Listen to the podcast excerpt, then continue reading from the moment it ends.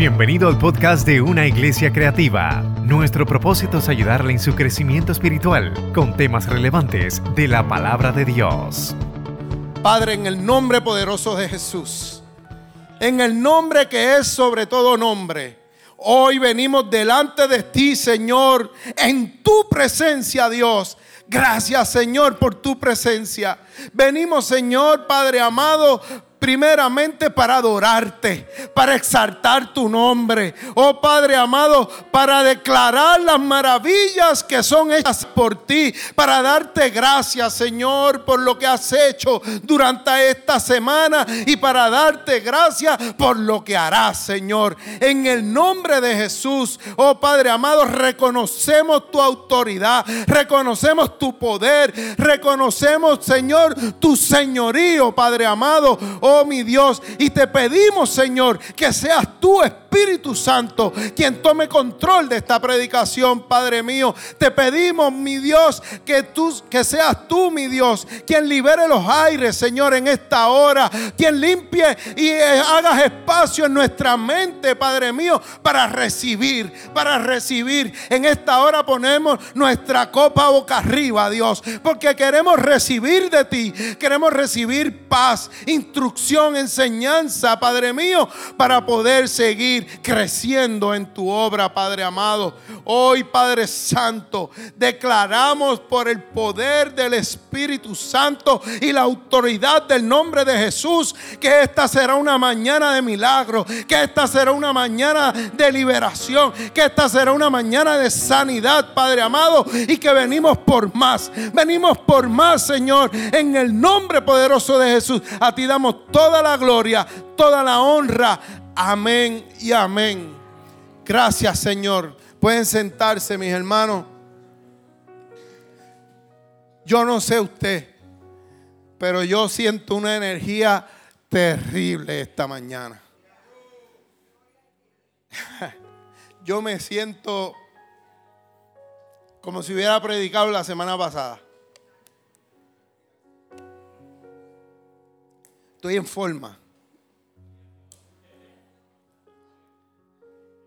¿Sabe algo? Porque cuando Dios habla, Él habla y responde. Cuando Dios dice algo, Él cumple.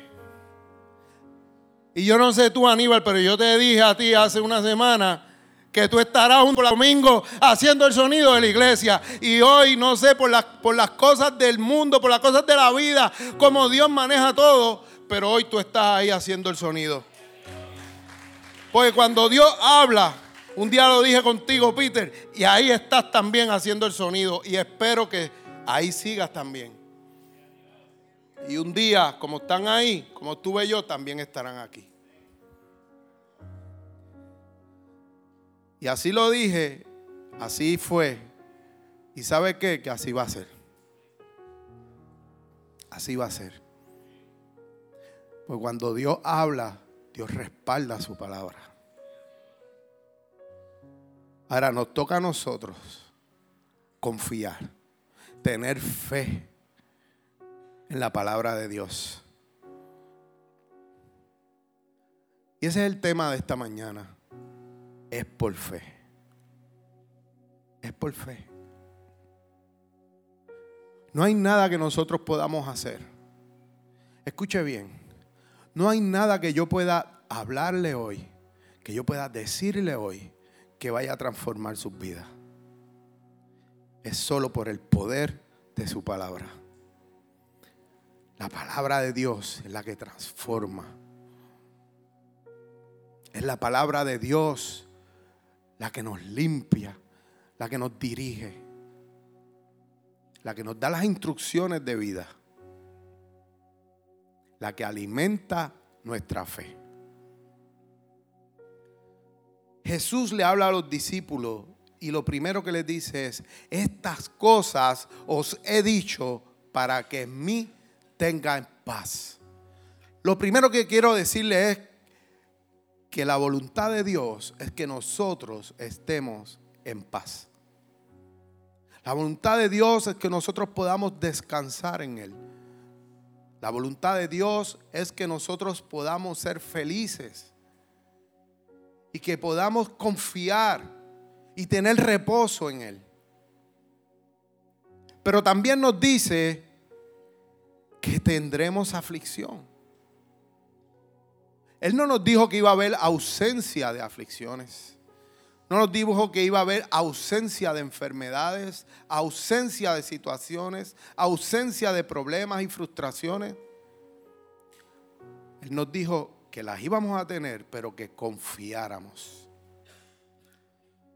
Jesús dice, estas cosas os he hablado. ¿De qué hablaba Jesús? Jesús desde el capítulo 15 estaba hablándole de que ya se acercaba la hora de que iba a ser atrapado, de que iba a ser crucificado. Pero también les dice que iba a resucitar y que iba a ascender y que vendría el Espíritu Santo. Pero cuando Él ya no estuviera, iban a ser perseguidos, iban a ser aborrecidos, que su vida no iba a ser fácil. Pero les dijo, confíen, confíen porque ya yo vencí. Fíjense que cuando Jesús está hablando esto, aún Jesús estaba ahí, pero él le dijo, yo ya he vencido. Confía en mi victoria, porque mi victoria es para los que están en mí. Mi victoria es para los que están en mí. Confíen. Van a pasar muchas dificultades, pero si su confianza está puesta en mí, van a tener paz. ¿Sabe por qué Jesús les habla todas estas cosas? Jesús les habla todas estas cosas porque Jesús conoce la aflicción. Jesús conoce la dificultad. Jesús conoce la persecución. Jesús conoce la traición.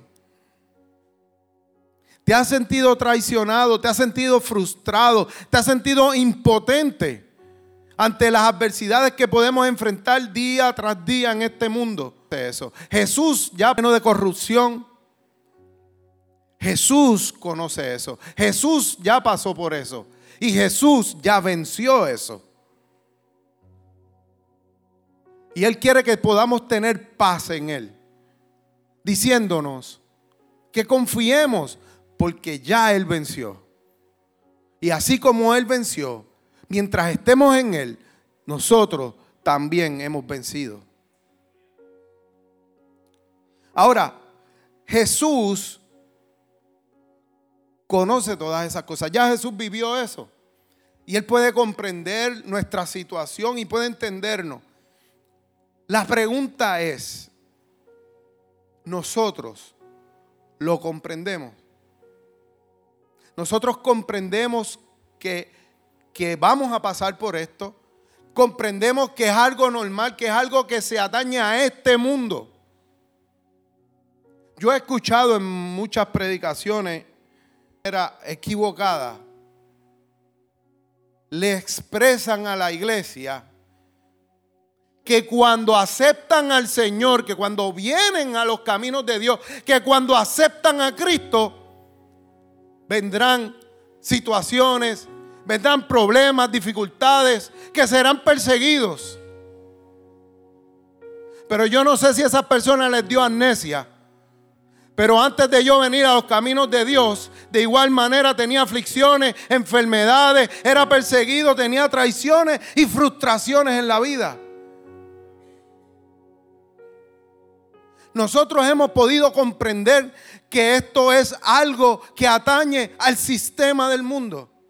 Un sistema lleno de maldad, un sistema lleno de, lleno de traición, un sistema pecaminoso en el que nosotros vivimos, en el que nosotros nos encontramos. Podemos comprender que es algo que es de día a día y que es natural. Porque muchas veces nos desesperamos. Muchas veces pensamos que no deberíamos estar pasando por esto o por aquello. Jesús Jesús sabe que sí, que lo vamos a pasar. Jesús sabe que sí, que es necesario que pasemos por tribulaciones y pruebas y angustia y que Él usará todas estas cosas para nuestro bien. Podremos madurar, podremos subir de nivel, podemos aumentar nuestra fe. Y que hay situaciones que vienen a nuestra vida que ya enfrentamos y que aún el día de hoy estamos vivos y ya pasamos la temporada y cuando regresa algo parecido, volvemos otra vez a desesperarnos y a olvidar que Dios tiene el poder para librarnos nuevamente. Somos nosotros los que tenemos que entender que vamos a pasar por tribulaciones, pero que Dios nos ha dado la llave de la victoria a través del nombre de Jesús, a través del nombre de Cristo Jesús, y que nos dice, confía, porque yo he vencido al mundo. Así es que es por fe, por fe en la obra redentora de Jesucristo.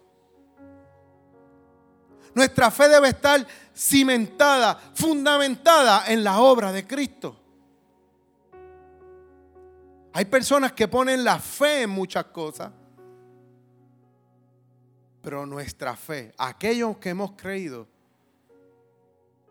Romanos 5.1 dice, justificados pues por la fe, tenemos paz para con Dios por medio de nuestro Señor Jesucristo. Justificados pues por la fe. ¿Sabe? Nosotros somos personas imperfectas. Muchas veces las cosas que estamos viendo hoy son producto de nuestras malas decisiones. Las cosas que estamos viviendo hoy en ocasiones son producto de las malas decisiones de otros. Muchas enfermedades que padecemos hoy son producto de decisiones de la ciencia, de científicos en otros lugares. Y a veces tenemos el descaro de decir que Dios nos ha enviado esta enfermedad por el pecado. Cuando Dios claramente lo que te quiere decir es que yo quiero que seas feliz, que yo quiero que tengas paz, que yo quiero que estés en reposo, que yo quiero el descanso para ti. Y las cosas que nosotros vivimos, la mayoría de las ocasiones son producto y consecuencia de, nuestras malas acciones, de la maldad del hombre, del mundo corrupto de un sistema que va en contra de nuestra fe. Así que es por fe que hoy estamos aquí. Así que es por fe que un día aceptamos a Jesús. Es por fe que recibimos la palabra de Dios. Es por fe que vivimos en la esperanza de una vida eterna por medio de Cristo. Es por fe que podemos enfrentar la vida confiados en Jesús, en que Jesús ya venció y que junto con Él nos da la victoria. Así que es por fe que podemos decir que somos más que vencedores por aquel que nos amó, por Cristo Jesús. Que nos podemos parar firmes y afirmarle al mundo que no puede contra nosotros. Que si Dios está conmigo, ¿quién podrá contra mí? Ahora, una cosa es decirlo, una cosa es leerlo, una cosa es declararlo, pero otra cosa es creerlo. Y de eso se trata este mensaje, que es por fe Es por fe que vivimos, es por fe que, caminamos, es por fe que creemos. ¿Dónde estábamos nosotros cuando fue creado el mundo? Lo vimos eso, lo hemos creído por fe. ¿Dónde estábamos nosotros cuando Jesús fue resucitado y fue ascendido y, y, se fue en una nube para encontrarse con el Padre? Lo hemos creído por fe. Alguno de nosotros ha visto el cielo, pero hemos creído en una vida eterna. Hemos creído en una esperanza. Que hay vida. Que aquel que esté muerto vivirá. Es por fe. Es por fe.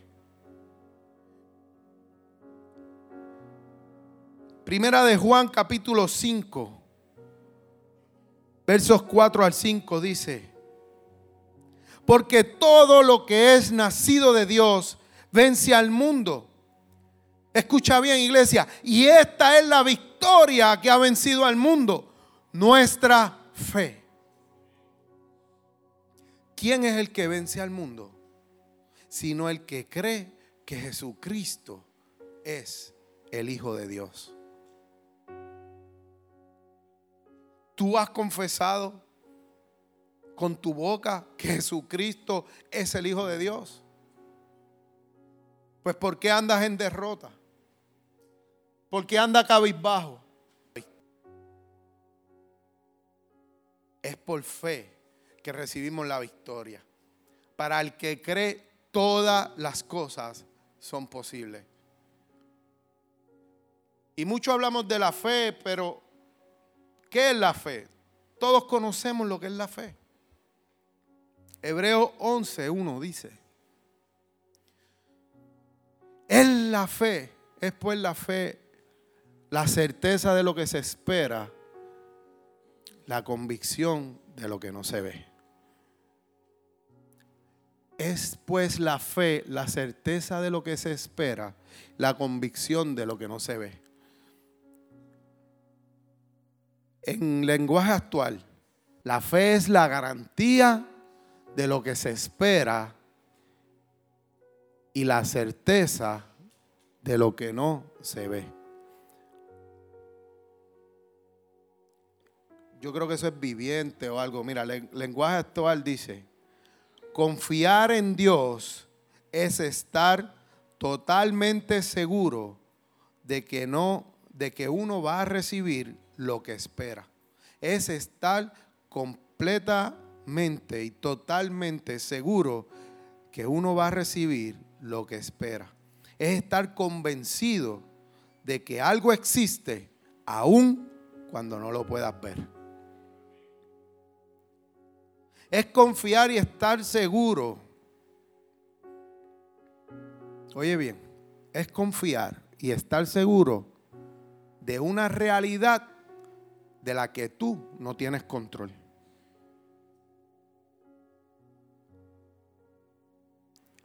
Es estar seguro de una realidad de la que tú no tienes control. Que no podemos ver pero que sabemos que así va a ser, aunque no lo veamos, aunque no lo veamos. Hay cosas en nuestra vida en las que no podemos tener control de ellas. Y nuestra fe es que esas cosas van a ser así. Que esas cosas serán de esa manera porque lo creemos, porque es por fe. Es por fe. No hay otra explicación. Una comparación que le, le puedo hacer es, ¿cuánto, ¿cuánto mandan a buscar? Ah, yo sé que hay dos o tres, dos o tres que están, eh, ¿cuál es la palabra que puedo usar? Es más, no la voy a usar. ¿Cuántos de ustedes, cuántos de ustedes se las pasa metidos en eBay, en Wish, en Amazon, buscando que pueden comprar? Nadie. ¿Quién levanta la mano? Sí, ah, hay dos o tres manitas como que, mira, como que así. Ahora, no me diga usted, digo yo, yo en eso, a mí me costó trabajo mandar a buscar mi primera cosita. Es más, la primera cosa que yo mandé a buscar fue en Wish que decía que era gratis. Porque no tenía mucha fe. No tenía mucha fe. 99 chavos el shipping y el artículo era gratis. Es más, ni lo quería. Yo lo que quería era ver si realmente llegaba. Pero es algo, es algo que usted no ha visto. Que usted no ha visto. Pero que usted saca, mire, de su bolsillo y lo envía. Lo paga sin tenerlo aquí en la mano. Yo a mí eso no me, no, me cuadraba. Eso a mí no me cuadraba. Yo sacarle un dinero para que me llegue, no sé cuándo, después y si llega. Así es la fe. Hay quien confía y quien no confía. Pero la fe es algo que existe, pero que usted no lo ha visto, pero que sabe que existe y que usted sabe que ya fue pagado y que va a llegar. Así es la fe, así es tu fe. Es algo que Cristo ya pagó en la cruz y que va a llegar y que existe y que es más real que aquello que va a recibir por Wish. Existe, existe porque Cristo ya pagó el precio en la cruz. Es real.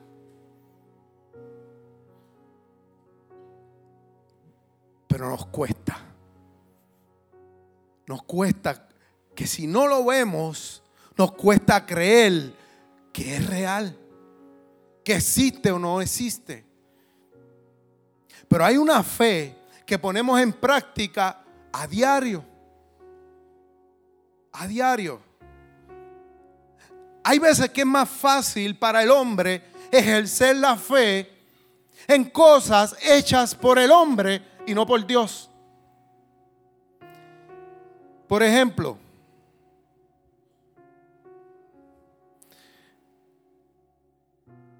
usted se monta en un elevador, le da un botoncito y sube 10, 15, 20 pisos. Usted tiene fe que ese aparatito no se va a caer. Usted tiene fe que ese aparatito no lo va a dejar ahí encerrado. Que usted se, que usted se montó en el piso 1 y llegó al 20. Se cerró la puerta, estoy en el piso 1, se abrió la puerta, estoy en el 20. Eso usted tiene fe. Usted tiene fe que cuando va en el carro hay una luz verde y que usted puede pasar y que, y que el paso es de usted. Usted tiene fe, aunque ya a, veces no, no, por ahí puede venir tu hermano por el otro lado, comerse la luz, ¿verdad? Pero generalmente usted tiene fe en una lucecita que está prendida y que te dice, el paso es tuyo. Cuando tú vayas a pasar, todos los demás se tienen que parar. Usted tiene fe ahí. Ya estamos acostumbrados a esta fe. Peor aún, peor aún. Pastor, yo no sé cuánto pesa un Boeing de eso, un aparato, un pájaro de eso de metal. Yo no sé cuántas toneladas pesan. Pero ese aparato pesa un montón vacío. Lo llenan de carga, lo llenan de gente y usted se monta ahí y usted tiene fe que entró en Puerto Rico y salió en otro país. Usted tiene fe que eso va, mire, a despegar y que, ¿qué? Que no se va a caer. Y lo hace. Y no que lo hacemos, es que nos gusta. Nos gusta. ¿Cuántos quieren viajar este año? de querer, tenga fe. Tenga fe. Nos gusta. Pero piénselo. Piénselo. Eso eso va en contra de toda lógica, eso va en contra de la física, eso va en contra de todo lo que nosotros podamos pensar, que es lógico que un aparato tan grande esté flotando por el aire. Pero creemos, tenemos fe, tenemos fe y lo hacemos sin pensar, sin titubear, es más, pagamos, pagamos. Si eso se cae,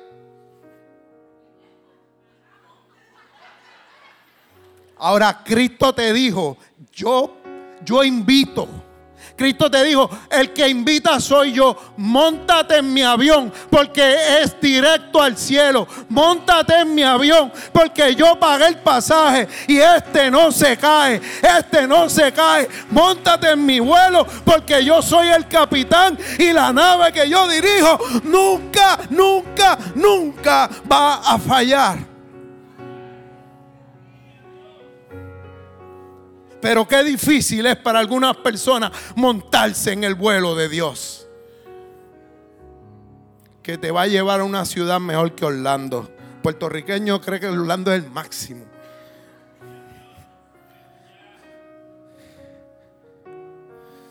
El mundo mágico.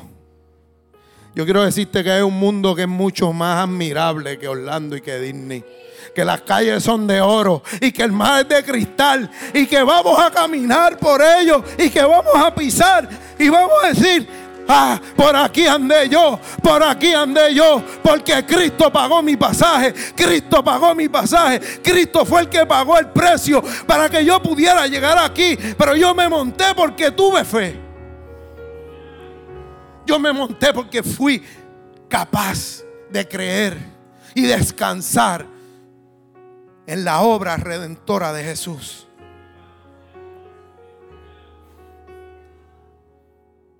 Es por fe. Pablo nos dice en 2 Corintios 2, 7 que nosotros, los cristianos, los cristianos, los del camino, los creyentes,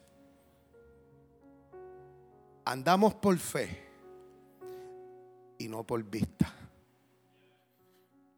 Lo que nosotros vemos no es lo que dictamina nuestra realidad. Lo que nosotros vemos no es que lo que determina, lo que determina nuestro fin. Es lo que hemos creído. ¿En quién has creído? ¿En quién tú has creído? ¿Dónde has puesto tu fe? ¿Dónde has puesto tu mirada? ¿Dónde has puesto tu esperanza, tu confianza? Cuando Jesús te dijo, tendré esa aflicción, tendré enfermedades, tendré situaciones difíciles, vas a tener esto con eh, gente en contra tuya, va a haber gente que te va a difamar, va a haber gente que te va a, a rechazar, gente que te va a perseguir. Pero confía porque ya yo vencí esa gente. Confía porque ya yo vencí toda situación. Confía porque ya yo vencí al mundo. Nuestra fe es una realidad.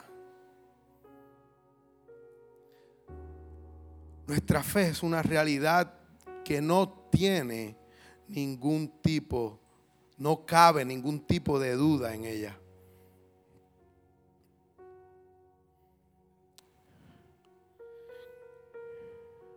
Déjame decirte algo. Cuando yo te hablo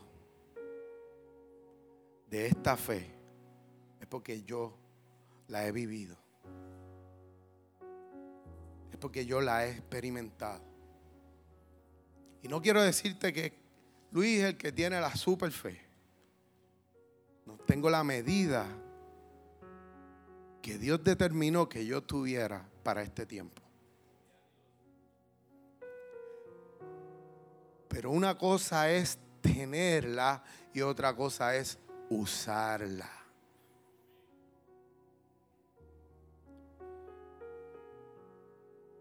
Hebreos 11, verso 3, dice, en la segunda parte del verso, dice, de modo que lo que se ve fue hecho de lo que no se veía. Hay cosas que nosotros queremos ver, pero primero tenemos que creer en lo que no vemos, para que podamos ver lo que hemos creído. Déjame contarte algo. Hay un testimonio del que te voy a hablar hoy, que ya lo he hablado antes. Lo dije, mi esposa lo dijo una vez un martes, yo lo dije un martes, pero ahora te lo quiero decir domingo. No creo que haya ningún problema con eso. ¿Ah? Hay gente aquí que no lo ha escuchado. Mi esposa y yo deseábamos tener un hijo. Yo tengo dos, pero ella no tenía ninguno. Y Dios nos concedió el honor y el privilegio de que ella saliera embarazada. Pero aproximadamente a los tres meses, ¿verdad? Más o menos. Aproximadamente a los tres meses, mi esposa comenzó a sangrar mucho, mucho, mucho. Para nuestra vista y nuestros ojos, no había duda. Algo andaba mal. Así que arrancamos hacia San Juan, al hospital Ashford. Llegamos allí y muy diligentemente, inmediatamente la metieron adentro y, le hicieron un sonograma. Mi esposa estaba, se podría imaginar, la ilusión con la que había recibido esa noticia de tener un hijo. Y me dice, papi, vamos para el sonograma. Si tú ves una cosita haciendo así, es el corazoncito del bebé. Y quiere decir que está bien. Y, y yo le tengo que confesar que yo entré allí y yo no vi nada haciendo así y el mío era el que hacía. Como yo le digo, como yo le digo. Y salimos de allí y ella me preguntó si hacía así. Y yo le dije, mami, no, nada. No había nada. No vi nada. Yo estoy de frente al monitor. Y comenzamos a llorar los dos comenzamos a llorar esto y hablamos. Hablamos y tomamos una gran decisión. Nosotros nos pusimos en acuerdo y declaramos esa, esa noche que lo que nuestros ojos estaban viendo no determinaban nuestra realidad y que nuestro hijo, porque todavía no sabíamos si era niño o niña, que nuestro hijo estaba en las manos de Dios. Nosotros en esa hora oramos para rendirnos y entregarle a Dios nuestro hijo. Hicimos esa oración de poder donde nosotros pudimos poner la fe en obra, la fe en práctica y diciéndole a Dios, eres tú el soberano. Eres tú nuestro Dios. Eres tú quien gobierna nuestras vidas. Si nos da el Hijo, te amamos. Y si no nos lo da, te amamos también. Eres tú soberano Dios. Eres tú nuestro Señor. Y no, no rechazamos nuestro Hijo. No renunciamos a Él. Pero en tus manos está. Tú conoces todas las cosas. Y lo que yo veo lo que nuestros ojos ven, lo que dictamina lo que está pasando alrededor, no es nuestra realidad. Nuestra realidad es la sola voluntad del Padre. Nuestra realidad es sola tu voluntad. Es lo que tú quieras que sea. Y nosotros, sea lo que sea, confiamos, tenemos fe en ti y descansamos en ti. Y yo salí y le dije a mi esposa, ahora te dejo solita para que tú solita puedas entregar tu hijo al Señor.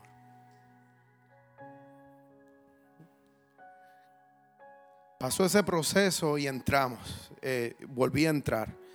Y ahí estaba Sumaya. ¿Sabes cómo? En paz ya no era la misma Sumaya que yo había dejado en esa camilla. Encontré una Sumaya descansada, en paz y confiando en Dios. Y tenía que pasar lo que tenía que pasar. Entró el médico y le dijo, bueno, te vas para tu casa, estás de alta. Nosotros, ¿cómo? Pero doctor, y toda la sangre y el aborto y... No, no, su hijo está en perfectas condiciones. Su hijo está sano. Él no le ha pasado nada. Él no le ha pasado nada. Lo que pasa es que hay un pequeño saquito al lado que no se pudo desarrollar y ese es el que ella está expulsando, ese es el que ella está votando. Yo quiero decirle algo, ese saquito nunca había aparecido en ningún sonograma anterior. Ese saquito no estaba ahí. Yo te puedo decir que eso fue un milagro de vida. Y que ese milagro hoy adora a Dios y se llama Leimi. Ese es un milagro de fe un milagro de amor y un milagro de vida.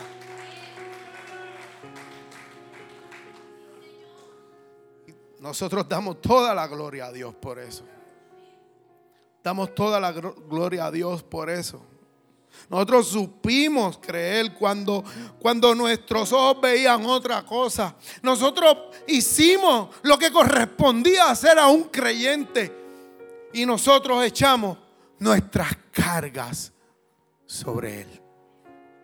Y llevamos su yugo, que es fácil y ligero.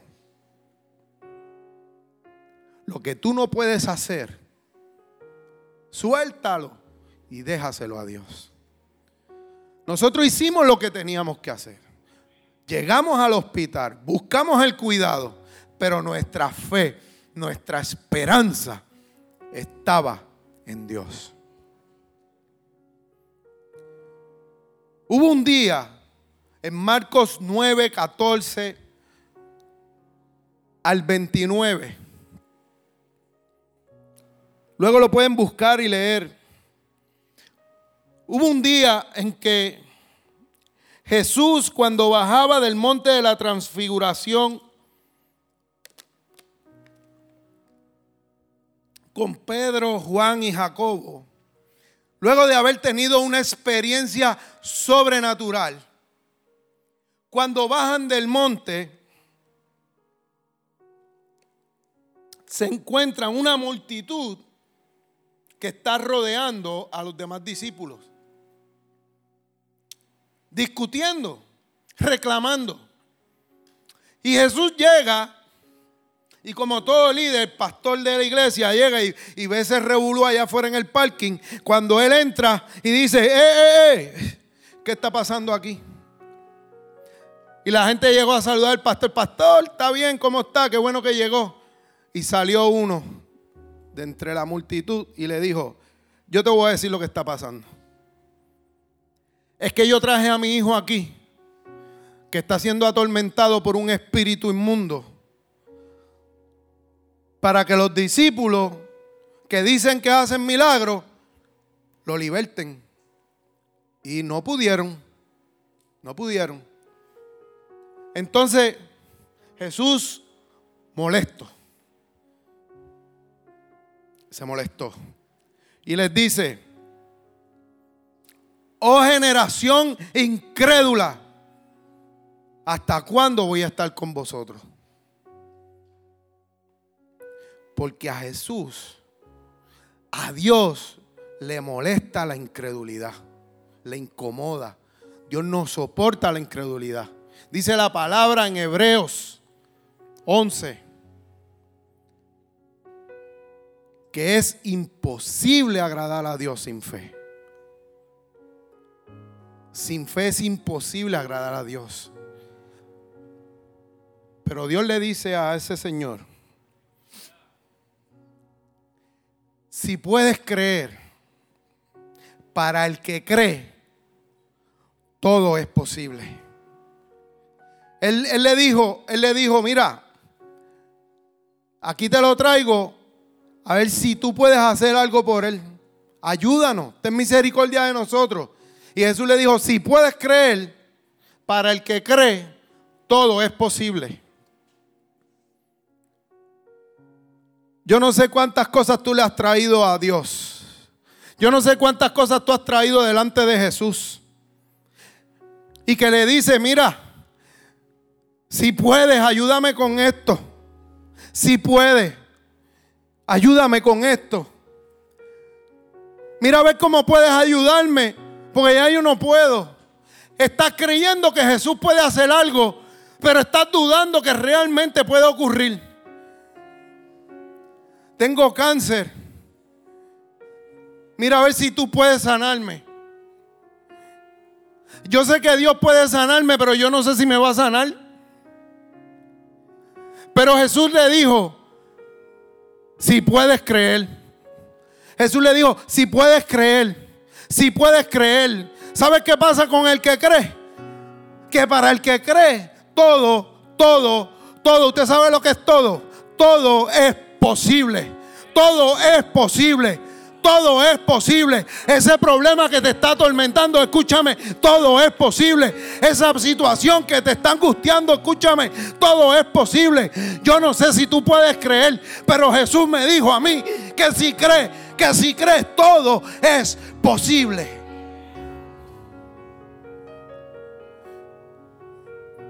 Para el que cree, para el que cree todo es posible.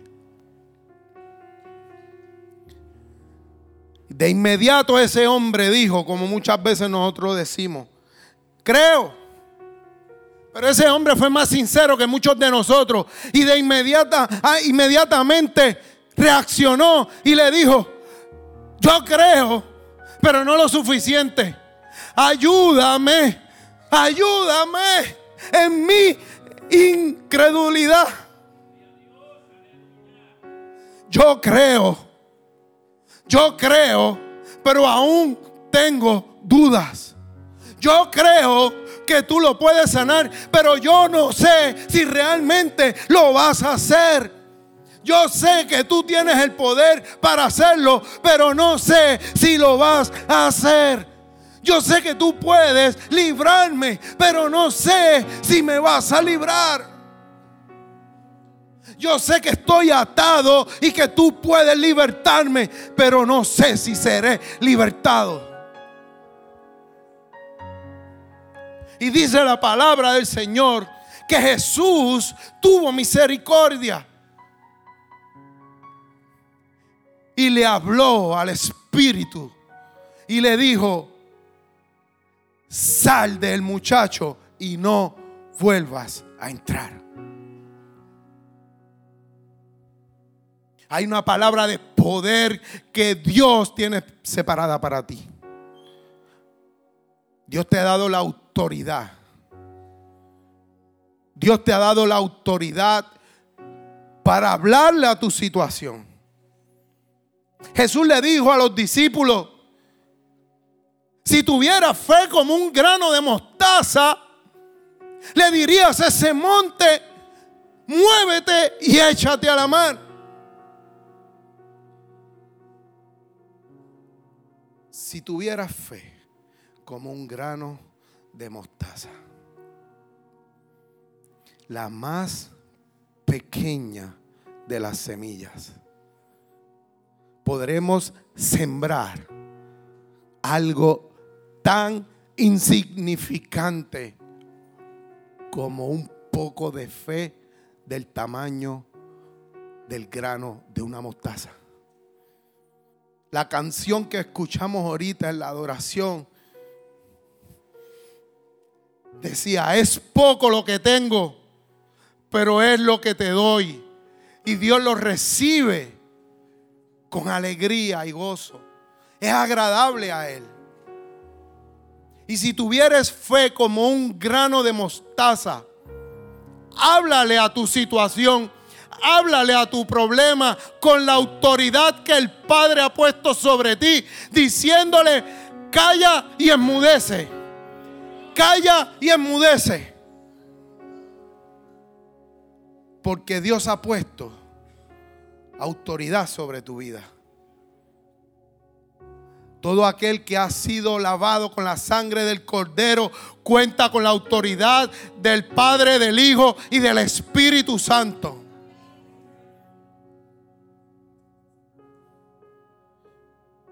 Él no dijo, ayuna y ora para que la montaña se salga de tu camino. Él no dijo, ora al Padre para que la montaña se salga de tu camino. Él dijo, háblale a tu problema, háblale a tu situación y dile, tú no tienes la autoridad ni el poder para impedir que yo pueda avanzar en los planes que Dios tiene para mí.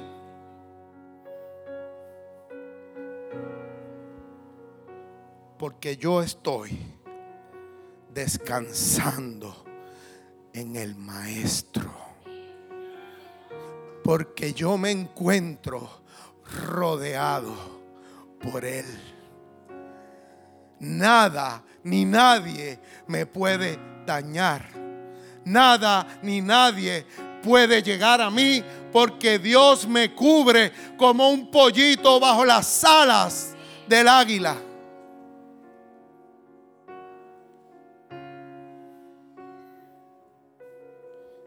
Los discípulos preguntaron, pero maestro, ¿por qué no pudimos hacerlo?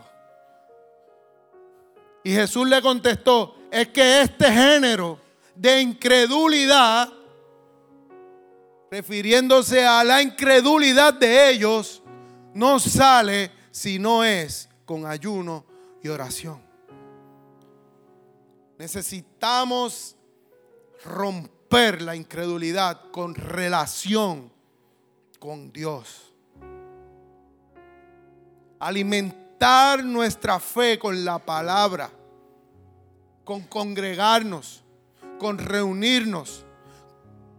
No es llegar temprano al tiempo de, de, intercesión por llegar temprano, por cumplir con un protocolo ni con un itinerario. Es poder tener intimidad con Dios junto con nuestros hermanos y poder escuchar la palabra de Dios. Porque la fe viene por el oír y por el oír de su palabra. Esto es por fe. Esto no se trata de lo que nosotros podemos hacer, sino de lo que podemos hacer en Él. De lo que Dios puede hacer. Esa es la batalla que nosotros peleamos. Esa es la batalla inteligente. Esa es la batalla que nosotros podemos ganar.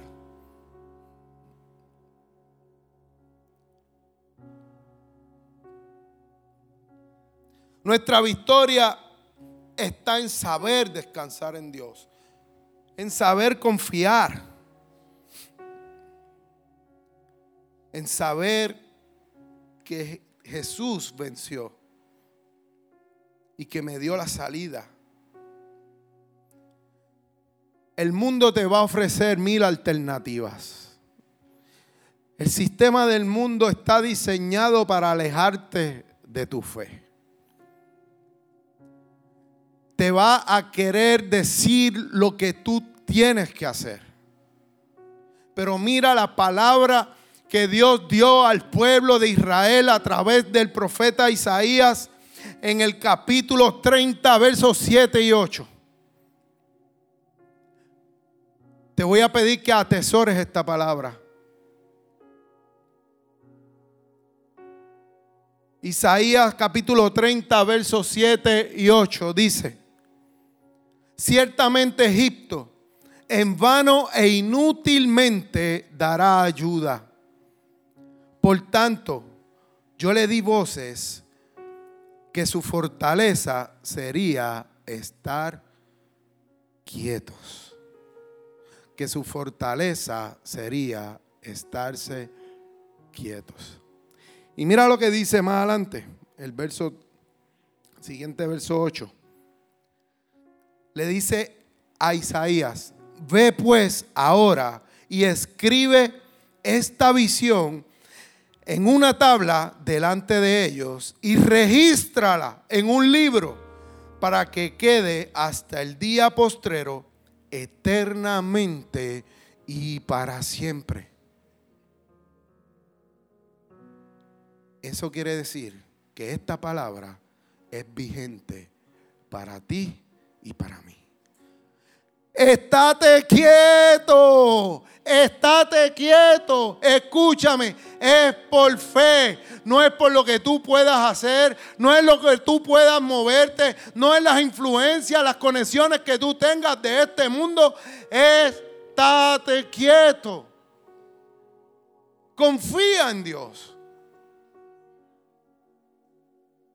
Ciertamente Egipto en vano e inútilmente dará ayuda.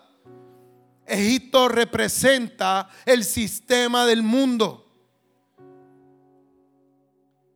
El sistema del mundo te querrá llenar de alternativas que quieren desviar tu fe en Dios para ponerla en las cosas terrenales.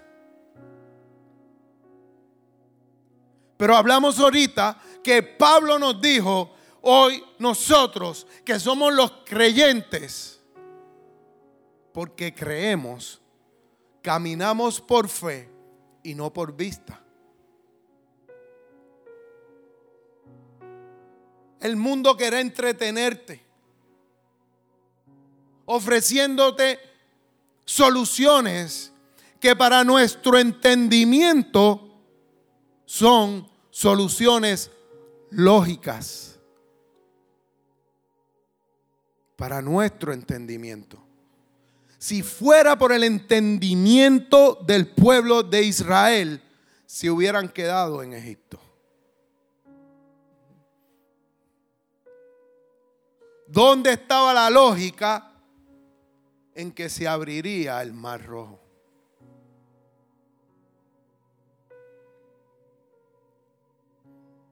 No había lógica. La lógica del mundo va a querer apartarte del propósito que Dios tiene para ti. Recuerda que hay caminos que parecen buenos, que ofrecen alternativas, que te muestran maravillas pero que su fin es un fin de muerte y de perdición. Solo el camino de la fe es quien nos da la victoria. Dios es quien pelea nuestras batallas. Si Dios está conmigo, ¿quién contra mí? Esto no es un poema, no es una poesía, no es un decir, no es un estribillo. Esto es una promesa digna de creer.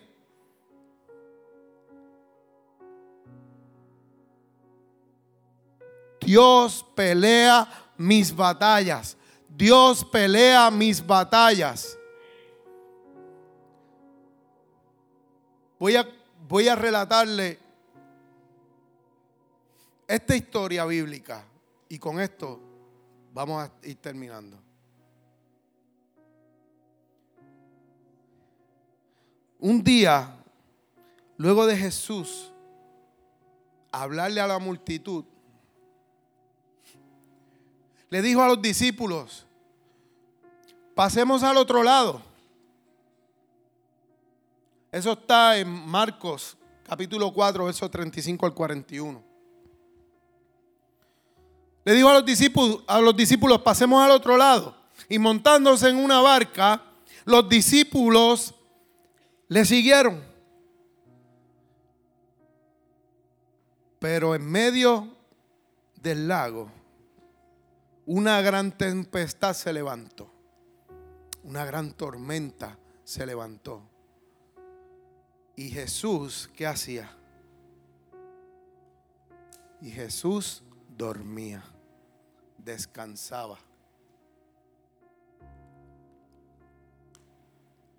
Aún en medio de la tempestad, Jesús descansaba. Mientras los discípulos y la tripulación de la barca estaban desesperados, no sabían qué hacer. El viento era tan fuerte que echaba las olas dentro de la, de la barca y la barca se estaba hundiendo. Y Jesús durmiendo en la popa. No sé, es que tenía el sueño pesado. Porque no sé si se acuerdan de María. ¿Alguien se acuerda de María? Eso fue ayer. Eso, esos vientos rugían. Era un rugido. Pero Jesús en medio de una fuerte tormenta y en un mar que me imagino que movía la barca de lado a lado y dice el texto bíblico que él dormía en la popa y supongo yo que estaba en la popa, no estaba en un, un camerino, en un camerote de eso, ¿cómo se dice? camerote. Camarote.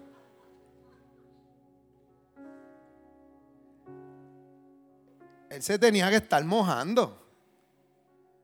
Él se tenía que estar mojando y los discípulos lo, fueron a despertar. Maestro, no tienes cuidado que nos morimos.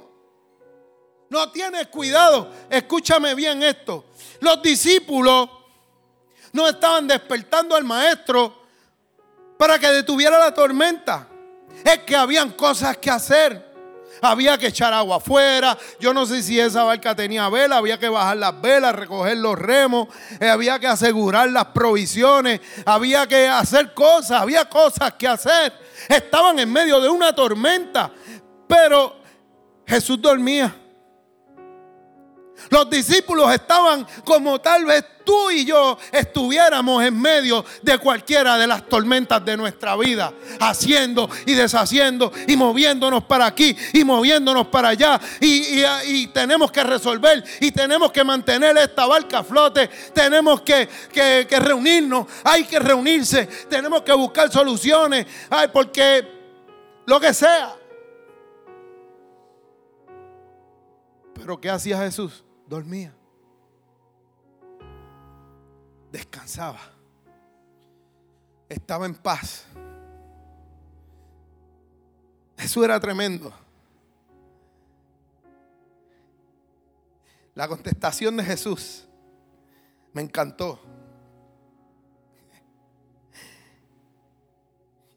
Mira, es como es como cuando usted ha visto a a, tus hijos, yo no sé cuántos tienen nenes pequeños todavía o cuántos se acuerdan de cuando estaban pequeños. Que llevan, llegan tribulados, llorando a donde ti. Están llorando, eh, eh, tienen un problema enorme. No pueden, no pueden jugar con su amiguita. Fulanita me dejó de hablar. Eso es una gran tormenta para su edad. No me presta su juguete. Y nosotros lo miramos a nuestros niños. Tranquilo, no pasa nada. Pues Dios así nos ve.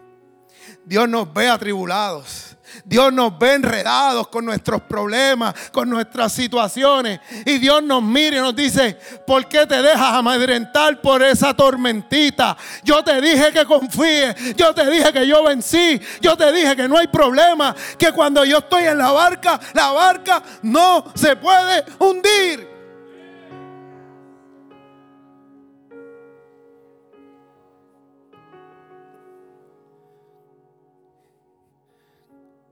Dios quiere que aprendamos de Él.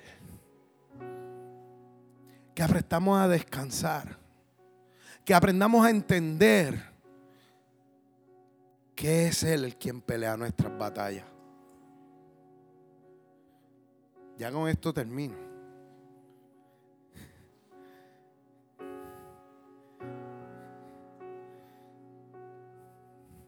No hay mucho más que hablar.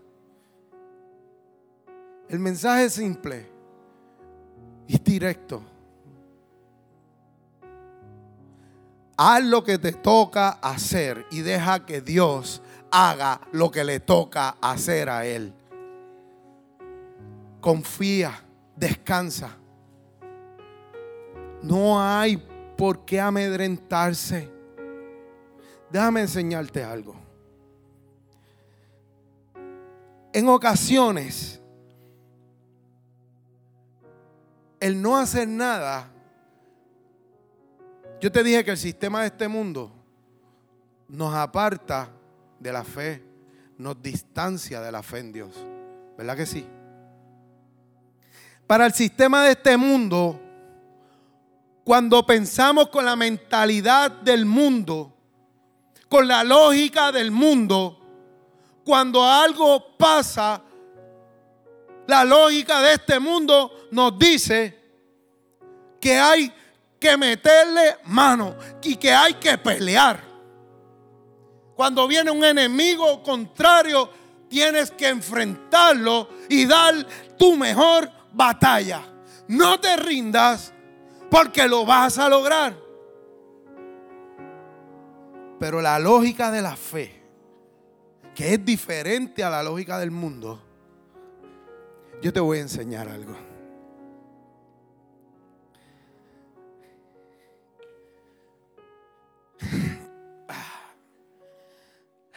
Así es que se pelean las batallas. Haz lo que tú quieras, porque tú no tienes parte ni suerte conmigo. Porque yo tengo uno que cuando yo me acuesto a descansar, Él es quien pelea por mí. Oye, yo tengo uno, mira la importancia que yo le doy a tu problema, mira la importancia que yo le doy a tu enfrentamiento. Aquí estoy yo descansando, mira, así acostado y con una mano te voy a vencer. Descansando. Porque así es que el cristiano pelea sus batallas descansando en Dios. Yo no te digo que no te vayas de rodillas. Yo no te digo que no haga lo que te corresponde hacer a ti.